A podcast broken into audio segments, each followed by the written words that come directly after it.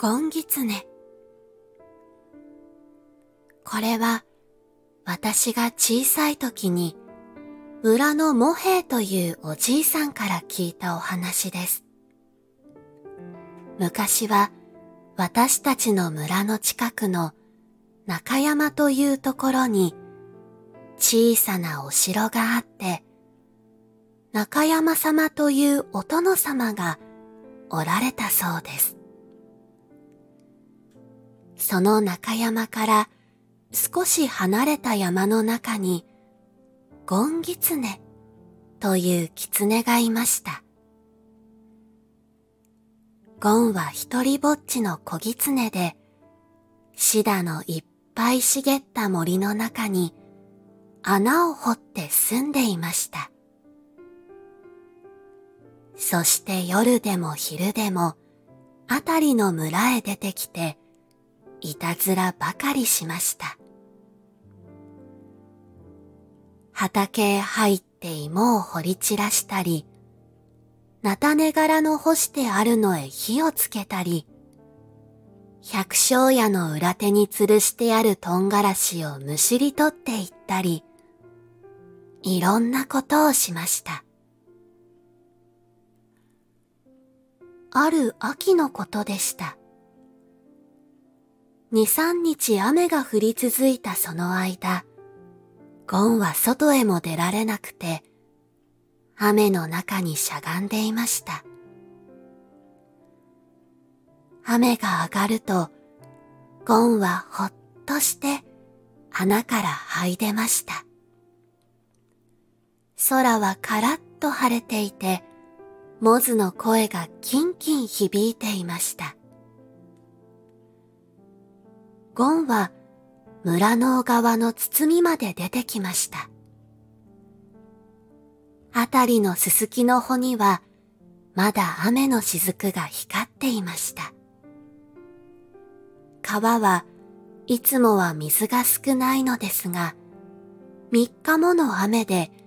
水がどっと増していました。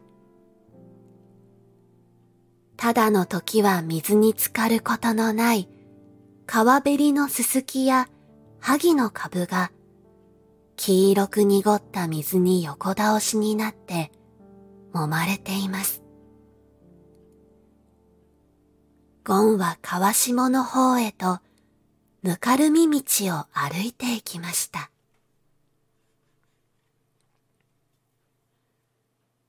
ふと見ると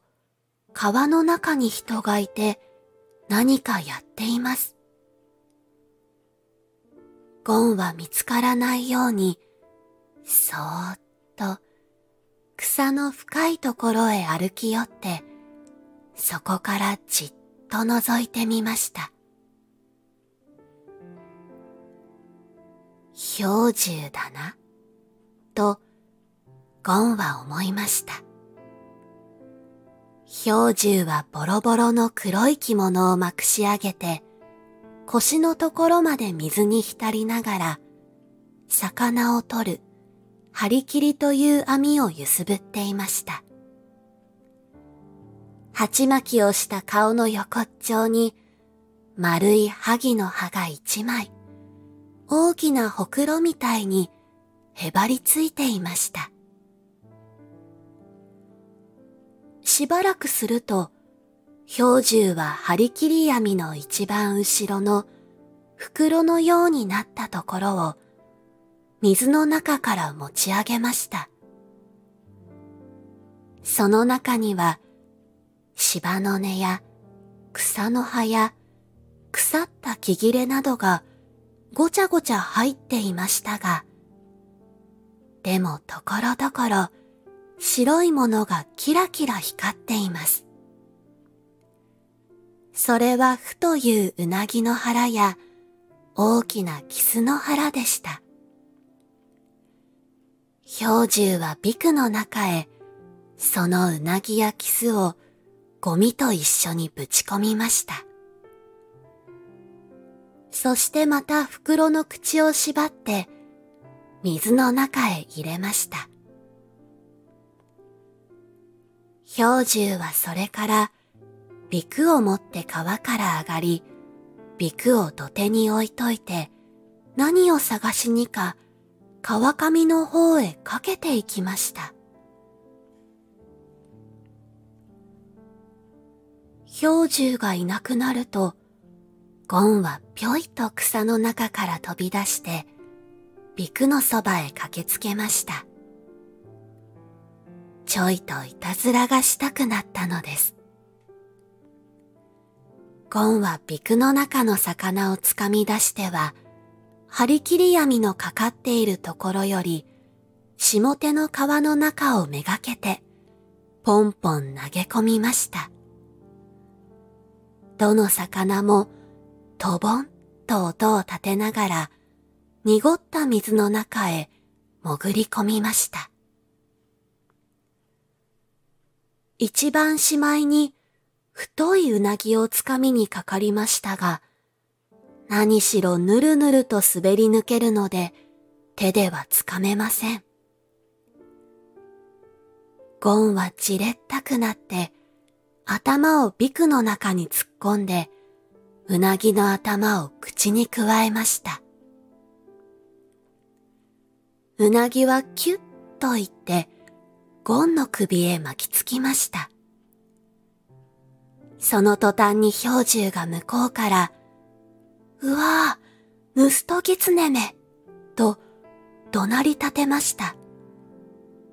ゴンはびっくりして飛び上がりました。うなぎを振り捨てて逃げようとしましたが、うなぎはゴンの首に巻きついたまま離れません。ゴンはそのまま横っ飛びに飛び出して、一生懸命に逃げていきました。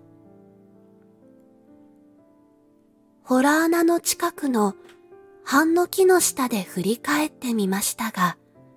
氷柱は追っかけてはきませんでした。ゴンはほっとしてうなぎの頭を噛み砕き、やっと外して穴の外の草の葉の上に乗せておきました。